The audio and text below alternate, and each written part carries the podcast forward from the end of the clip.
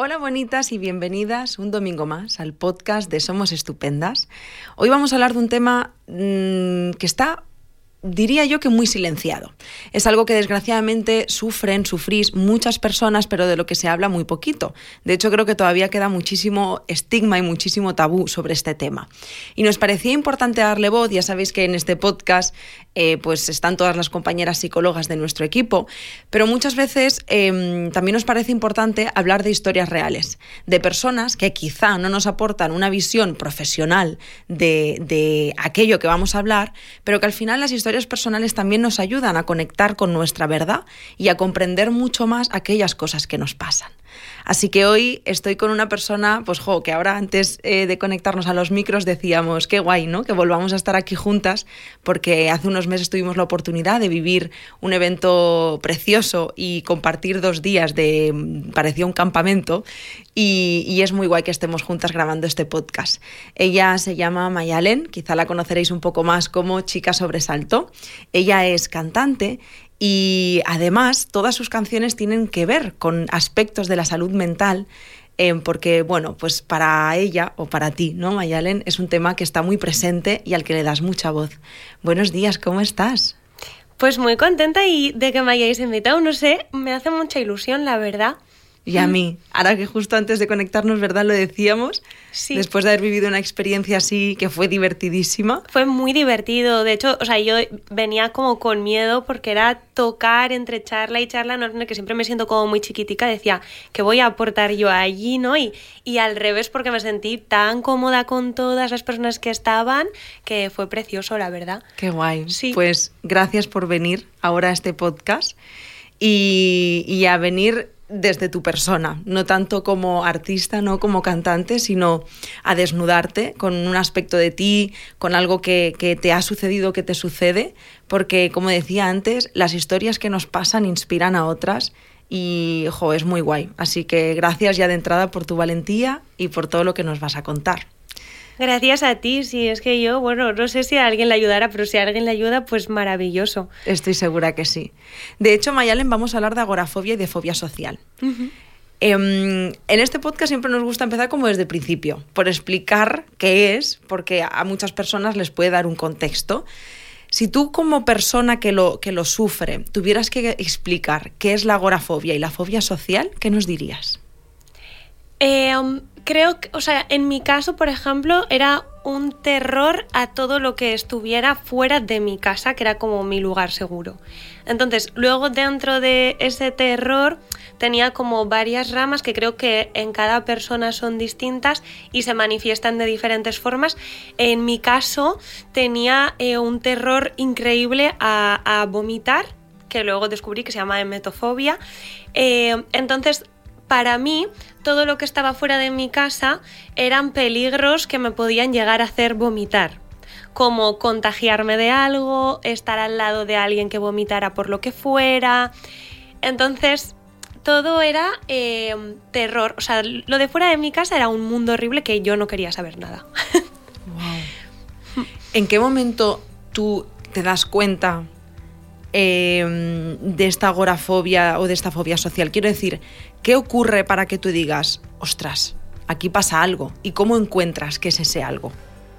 Es que fue un punto como un antes y un después, porque al final yo tenía, eh, si no me equivoco, porque es verdad que tengo muchas cosas borradas, eh, creo que tenía unos 19 años. Entonces, en ese momento yo no sabía absolutamente nada, no se hablaba sobre salud mental, eh, no tenía ni idea de nada. Y en mi entorno tampoco hubo nadie que que, o sea, sin culpar a nadie, obviamente, porque yo tampoco lo, lo, lo hubiera sabido. Claro. Eh, pero nadie me, me dijo nada. Entonces yo me monté en un autobús, yo ya venía con ataques de ansiedad, que tampoco sabía que eran ataques de ansiedad, eh, hasta el momento que me da una crisis de pánico en un autobús y montó un follón, pero tenebroso en ese autobús. Y, y, digo, bueno, o sea, esto ya no puede ser. O sea, que salí corriendo del autobús en mitad de una rotonda bastante peligroso, eché a correr, no sé qué me estaba pasando y ya entré en una crisis y como en un submundo del que no podía salir, una sensación de irrealidad constante que ya dije, no puedo salir de esta. O sea, no sé, no sé cómo salir de, de de esta peli que se me ha puesto delante y no, no puedo romper ese cristal. Entonces, ese fue el punto y aparte de decir, vale, tengo que hacer algo, no sé qué es esto, y, y ponerle nombre fue como, wow. De hecho, hace poco eh, busqué en mi historial, porque como lo puedes buscar ahora por internet, y me hizo muchísima gracia eh, leer mis propias palabras que, que el psicólogo de la seguridad social apuntaba, que le dije que era estímulo sensible, que era una palabra que me había inventado yo. Eh, como fotosensible, eh, pues le puse estímulo sensible, ¿no? Cara, igual sería el tema este del paso, no lo controlo, ¿eh? No tengo ni idea. Pero en su momento yo me, me inventé ese término para mí porque eh, no entendía lo que me estaba pasando. De hecho, has hablado del de el psicólogo de la seguridad social. Tú, después de vivir este episodio, ¿qué haces? Porque, a ver, yo te escucho y digo, ese momento lo debes de vivir con mucha angustia y si nadie te ha contado nada antes, que es lo más normal, desgraciadamente, porque hay mucho desconocimiento, hay un punto de decir, pero ¿qué me está pasando? ¿Me estoy volviendo loca o cómo? O sea, ¿qué, qué, qué hago con todo esto? ¿Tú qué hiciste? Eh, fui a casa, o sea, claro, me, vino mi padre a buscar, fuimos a casa y en, en, un primer momento creía que se me iba a pasar. O sea, mmm, creo que ni siquiera intenté saber qué era lo que me estaba pasando. Solo quería que se me pasara, yo creía que estaba mala, creía que tenía gastroenteritis, yo siempre creía que tenía gastroenteritis.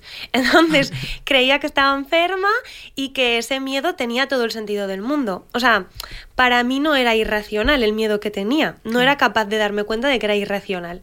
Entonces ya bajé con mis padres a tomar algo abajo de casa, a la plaza, y ya cuando empecé a ver toda la gente borrosa, en un paso de cebra me cruzaba con gente, la veía como medio a cámara rápida, lenta, una cosa muy extraña como en las pelis.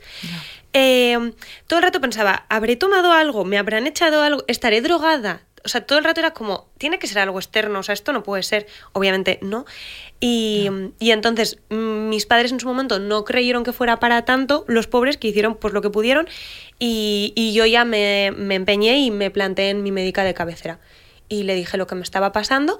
En ese momento no sé cómo funcionaba la sanidad pública, no sé cómo estaban de recursos, pero por lo visto mejor que ahora porque me mandaron en, yo creo que en dos semanas yo ya estaba allí. Qué maravilla. Es verdad que fue muy guay porque no me dio ningún tipo de prejuicio ir. Recuerdo ir y juntarme con personas. Claro, Pamplona es muy pequeñito, yo soy de Pamplona. Y, y claro, te juntas con gente conocida. Y recuerdo sentir vergüenza en la sala de espera. O sea, recuerdo que me encontré con una chica que nos conocíamos de vista y recuerdo como ella miró para otro lado y yo también. En plan. No wow. estamos aquí. eh, o sea, mentalmente era como, no le digas a nadie que estoy loca y yo tampoco lo digo, ¿vale? Total. recuerdo que era esa la sensación. Y ya me tocó un chico majísimo que yo creo que era un pir, era jovencito, no sé. Y se implicó conmigo muchísimo, estoy agradecidísima con él. Y me explicó que íbamos a hacer una exposición gradual a eso que me daba miedo. Eh, porque le decía, Joder, pues voy un día. Me explicó por qué las terapias de choque no funcionan, no sé qué, o sea, me explicó como muchas cosas que me gustaron muchísimo. Me dijo, tú tienes que ir exponiéndote a esto que te da miedo poco a poco, porque si vuelves a tener una experiencia mala con esto que te da miedo, ese miedo crece.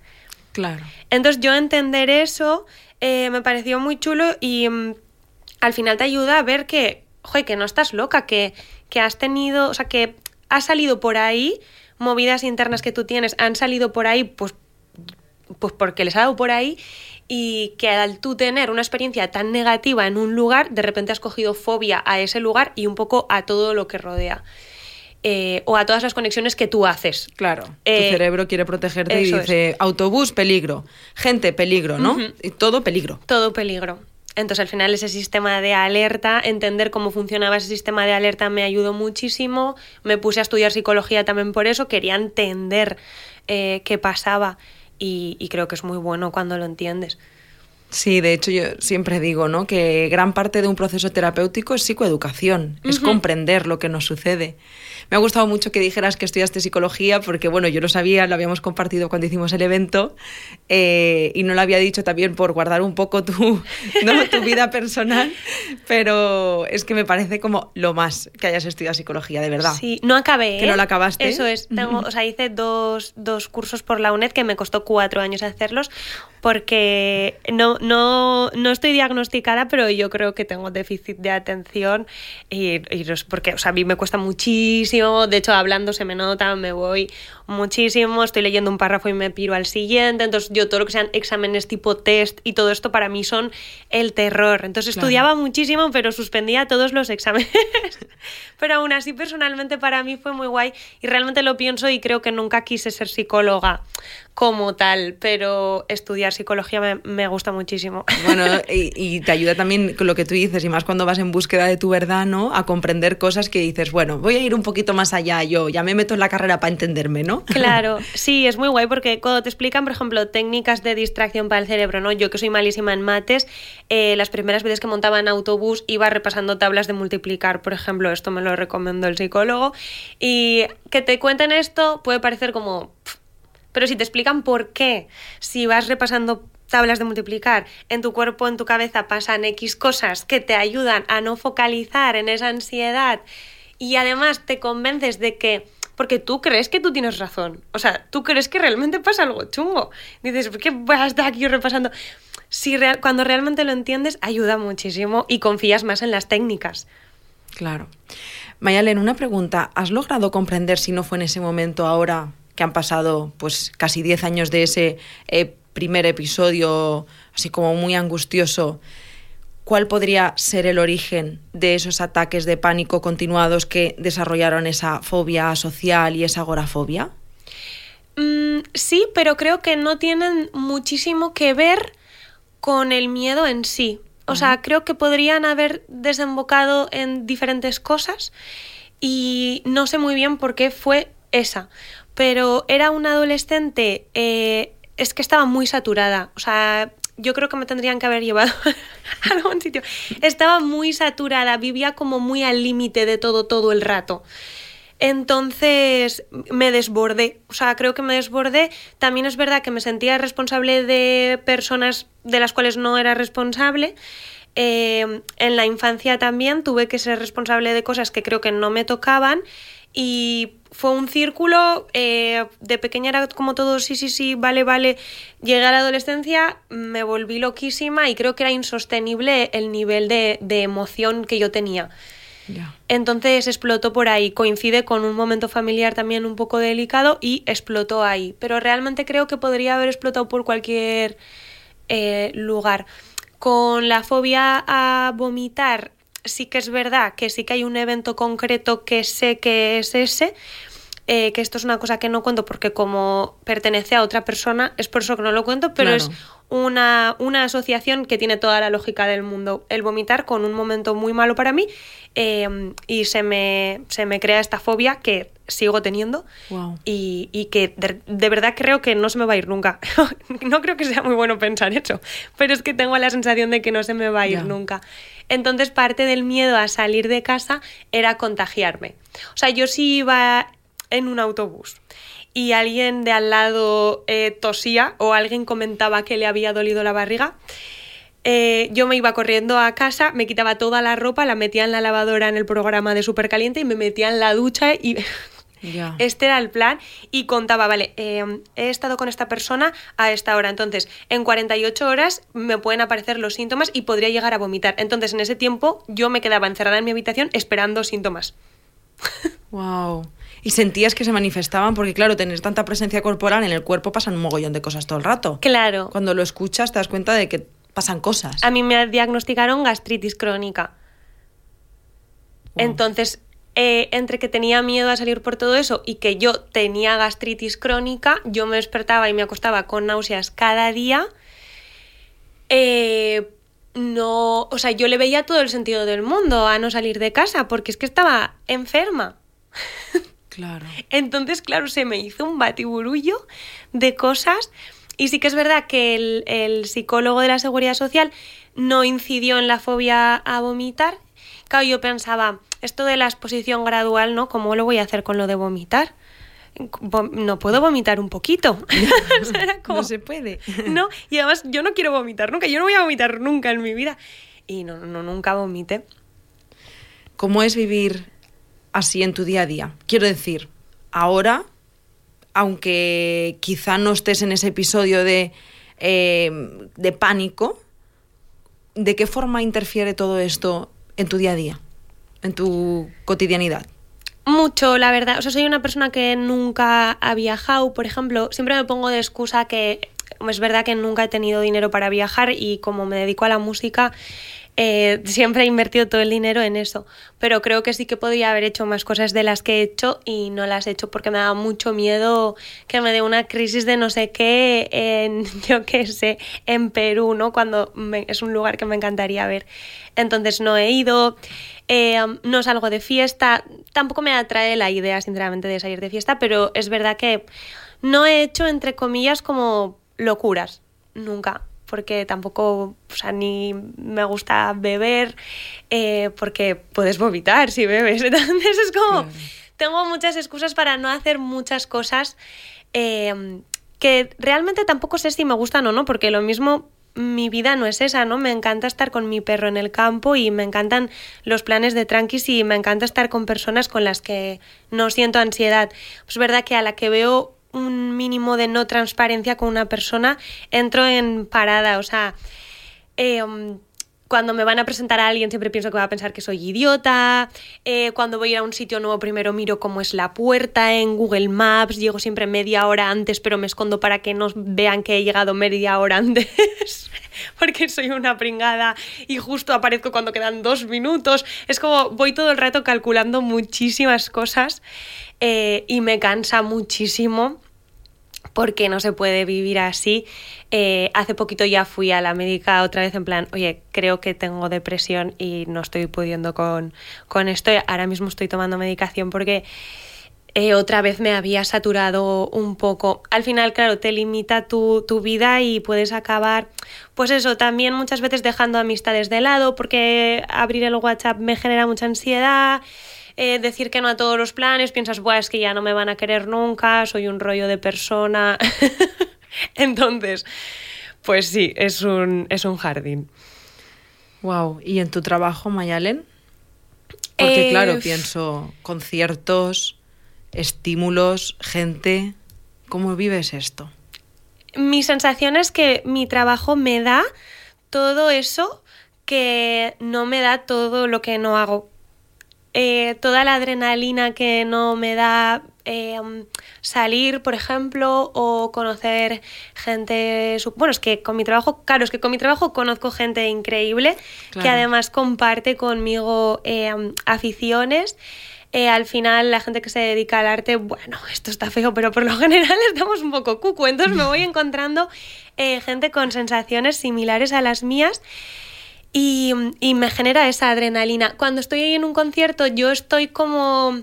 Aparte de que me convierto, por eso me inventé a Chica Sobresalto, porque ella no tiene ansiedad. Eh, um, es otro rollo, o sea, estoy como en otro mundo que no me genera esa ansiedad. Es verdad que a veces cuando, porque yo siempre saludo a todo el mundo que viene a los conciertos, me quedo hasta que se va la última persona, porque agradezco tanto y aparte que yo les quiero conocer que no es simplemente un acto de, ah, mira qué maja es. No, de verdad, es que quiero conocerles. Em, y hay veces que sí que llega un punto que em, empieza a hacer un tic el ojo, porque encima te dicen muchas cosas bonitas que tú no te crees. Entonces hay veces que sí que, mm, ostras, igual luego me tengo que tirar tres días en la cama por haber hecho como ese sobreesfuerzo, pero me merece mucho la pena.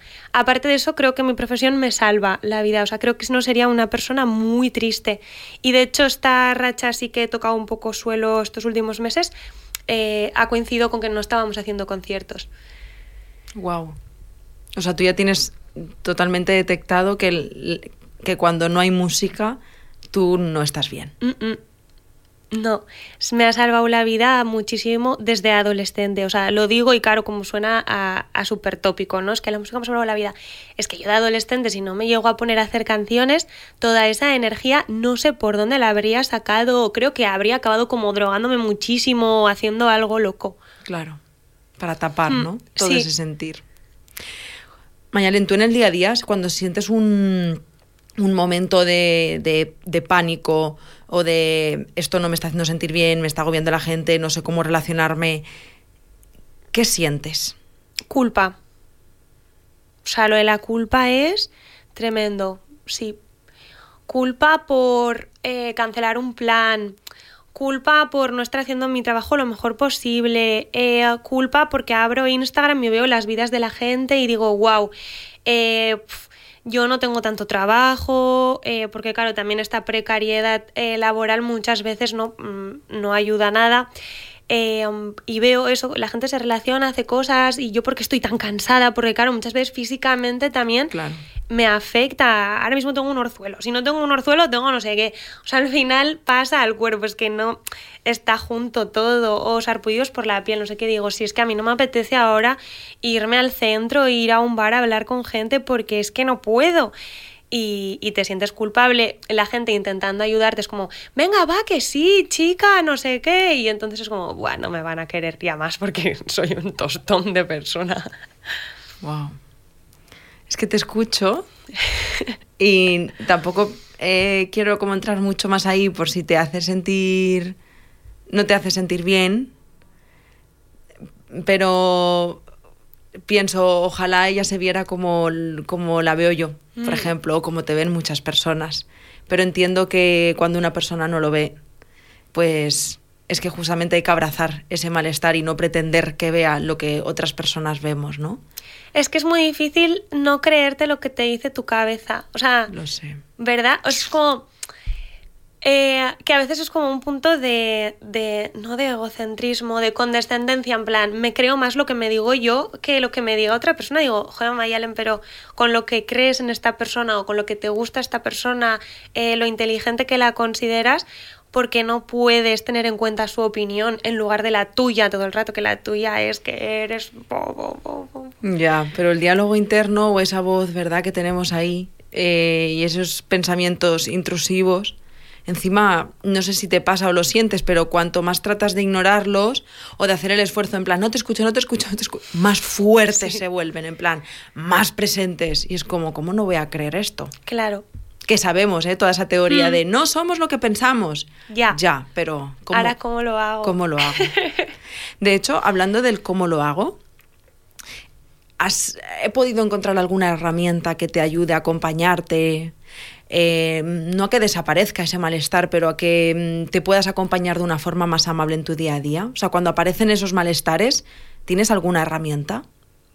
Eh, mm, no he encontrado super herramientas que... La última que he encontrado que me ayuda mucho es el yoga. Ah, muy bien. Porque yo intentaba hacer deporte, pero me alteraba más. O sea, depende de qué deporte me alteraba más. Entonces, eh, el yoga me ha ayudado mucho porque a la vez que me cansa, medito entonces dejo como espacio a, la cabeza y, me ha venido súper bien. No me viene bien ni irme a super correr ni sentarme a meditar a la Bartola, porque es que las dos me van mal. Sin embargo, de repente como este equilibrio me ha venido muy bien. La otra es mi perro, que es que parece también un tópico y una tontería, pero es que eh, salir a pasear con el perro me devuelve al mundo. Y luego también, como tengo una profesión en la que de repente sin querer em, te desvinculas mucho de la vida real, de la vida de la persona que se levanta, eh, tiene un trabajo más o menos precario, hace sus cosas, creo que volver a vincularte con las personas que tienen esos trabajos viene muy bien. Porque yo no tengo horarios, no, o sea, me los tengo que hacer yo. Cuando estoy fuerte, los hago, los cumplo y todo va bien. Como se me desmadren, se va, se va eso muchísimo. Entonces ahí intento entrar en vínculo con esas personas que, sé que están, que, tienen los pies en el suelo. Y eso también me ayuda mucho. Y la música, yo creo que serían, serían esas cosas. ¿Y has tenido la oportunidad alguna vez, aparte de ese, de ese momento ¿no? en el que pasó ese episodio cuando tenías 19 años, de hacer terapia? Sí. Em, hasta ese momento no había tenido, o sea, no había ido porque no la podía pagar. De hecho, cuando, cuando el psicólogo de la seguridad social me dejó volar, era como, no, si es que yo sé. Pero claro, él tenía que hacerlo porque no podía mantenerme ahí cuando yo ya hacía una vida funcional. Claro. Pero claro, no fuimos al no sé cómo decirlo, al meollo ¿no? del asunto hasta adentro. Eh, entonces, bueno, pues hice lo que pude, sí que estuve con una chica que también con la alimentación me ayudó, porque como yo tenía esta cosa de gastritis crónica, un poquito de TCA porque de repente me veía súper delgada y no sé cuánto, se me hizo ahí un caos que una chica me hizo una, una dieta, que no era una dieta, bueno, me ayudó bastante con la alimentación y algunas cosas. Eh, pero lo mismo, es que vale mucho dinero, claro, esa gente tiene que pagar autónomos, un local, o sea, te quiero decir que no Sí, es culpa sí. de esas personas. Y luego fui a Operación Triunfo, que yo allí fui muy feliz y al salir de repente eh, no era millonaria, pero tenía dinero de repente.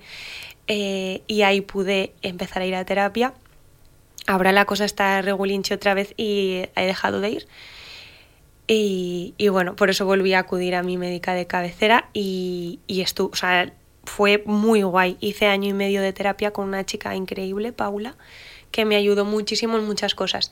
De hecho, ahora hay muchas cosas que cuando veo que vuelvo para atrás digo, esto ya lo hablé con la Pauli en su momento y me busco los resúmenes que ella me hacía y hay muchas cosas que me siguen ayudando y espero pronto poder, poder volver. Bueno, pues entonces tienes una cajita de herramientas más grande de lo que, de lo que parecía, ¿no? Sí, sí, sí, al final sí. Y al final soy muy consciente también de que, de que salgo, todo el rato salgo. O sea, digo, venga, va. Y digo, mira, pues hoy igual no. Y hoy igual me tengo que quedar en el sofá y ya está. Y no pasa nada, me lo permito. Y mañana me levanto y ya veo cómo lo voy a hacer. Y me hago listas de cosas que me van bien, no sé qué, me voy apuntando cómo estoy porque quiero ver un poco un gráfico y así.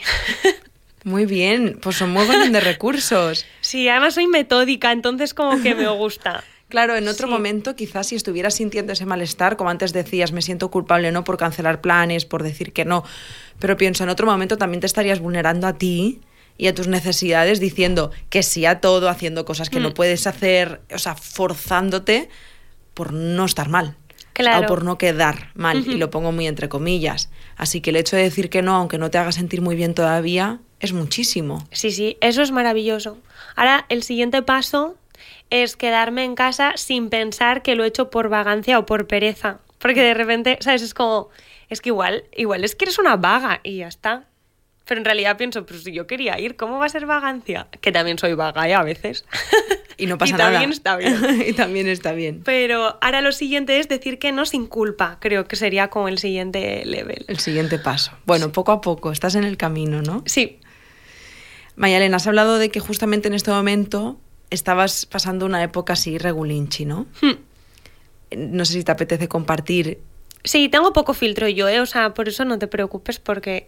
qué, qué estás, qué estás sintiendo. Me siento muy pequeñica, encima en la industria de la música, bueno, es que claro, hablo de la industria de la música porque es lo que conozco, Claro. pero supongo que en todos los trabajos es igual.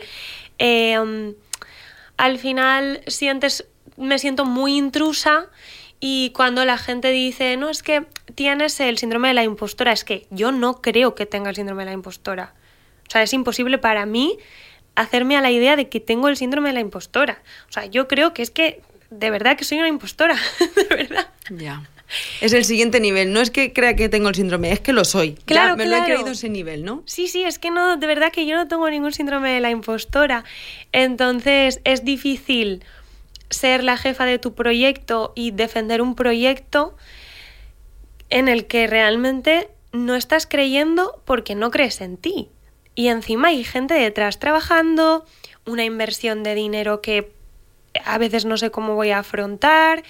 eh, um, y al final todo se basa en vender, porque tú sacas un concierto y luego es verdad que soy un poco idiota a veces porque me creo todo, ¿no? Buah, todas las entradas vendidas, todos sé cuántos", Y muchas veces no es verdad. También se trata de marketing. Pero yo me creo todo lo que dice la gente, veo que yo no, y entonces me voy haciendo bola, bola, bola y, y me agobio. Entonces, bueno, yo he decidido que lo quiero afrontar con honestidad.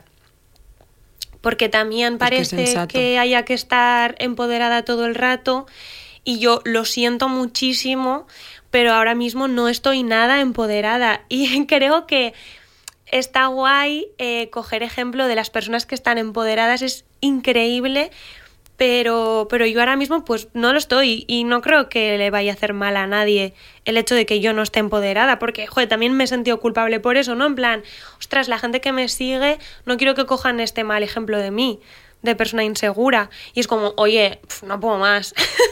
Total. ¿Qué hago? Obvio. Es muy cansado. Sí, Es muy cansado vivir desde ahí. Ya suficiente tenemos con lo nuestro como para además pensar, ¿verdad? Claro, claro, es que no, no, no se puede. Y que al final todo lo quiero hacer perfecto. eh, si voy a la radio, quiero hacerlo increíble. Y de repente pienso, guau, es que cuántos datos sabe la gente. A mí se me da muy mal almacenar datos, tía. O sea, puedo escucharme un disco 27 mil millones de veces y no me aprendo los nombres de las canciones porque es que no almaceno datos. Entonces, luego al hablar de música, pues no me acuerdo cómo se. Y digo, qué tonta, qué tonta. Digo, ya han pensado que soy idiota. Así. Es que tampoco soy graciosa. Así todo el rato la cabeza que digo, por favor, por favor. Entonces he decidido que lo voy a decir y no pasa nada. O sea, porque es que ya está. Oye, pues qué valiente, Mayalen, de verdad. Hay que ser muy valiente, ¿eh? Y felicidades también, porque tener, me- o sea, ser consciente y reconocerse ahí es medio camino hecho ya. Ya, yo creo que sí. O sea, es que hacer como que no Como que no pasa nada. es impo- O sea, no creo, no creo que le venga bien a nadie tampoco, ni a mí ni a la gente que, que siga mis canciones o lo que hago. Totalmente. De hecho, creo que es una lucha que todos los seres humanos, de alguna forma, en mayor o menor medida, en una época más u otra, otra en menos, pero que está presente en, en nuestras luchas. Y fíjate lo que has dicho antes, esa compararme con otras compañeras eh, de la música, lo que veo en Instagram, vidas perfectas, y pienso, si esas personas también están luchando sus batallas y no lo muestran, fíjate cómo se refleja en nosotras, que no son responsables de lo que nosotras sentimos. Claro. Pero creo que como sociedad nos ayudamos mucho compartiéndonos desde esa vulnerabilidad, en plan diciendo, sí, aparentemente te puedo parecer una tía con éxito, pero también me pasa esto y me pasa esto y me pasa esto, y, y joder, piensas, pues qué guay, porque solo le hace humana.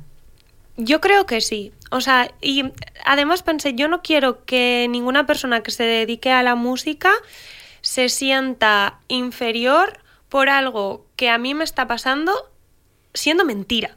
Lo que dices, no soy responsable. Obvio, lo primero, no soy responsable y todas las formas de, como llamarlo, marketing o que sea, me parecen lícitas, maravillosas y es muy difícil esta industria y la pelea es gorda. Pero yo si tengo que vender menos o tener menos imagen de música exitosa por decir que se me quedan las salas medio vacías a veces o, o vacías del todo o que he palmado aquí, voy a, voy a poner en valor el decir la verdad que, que, que en intentar mejorar mi imagen. Por mí y por la gente. O sea, pero primero por mí, porque es que a mí me da mucha ansiedad. Ahí sí que soy impostora, pero es que ahí soy impostora de verdad. Ya.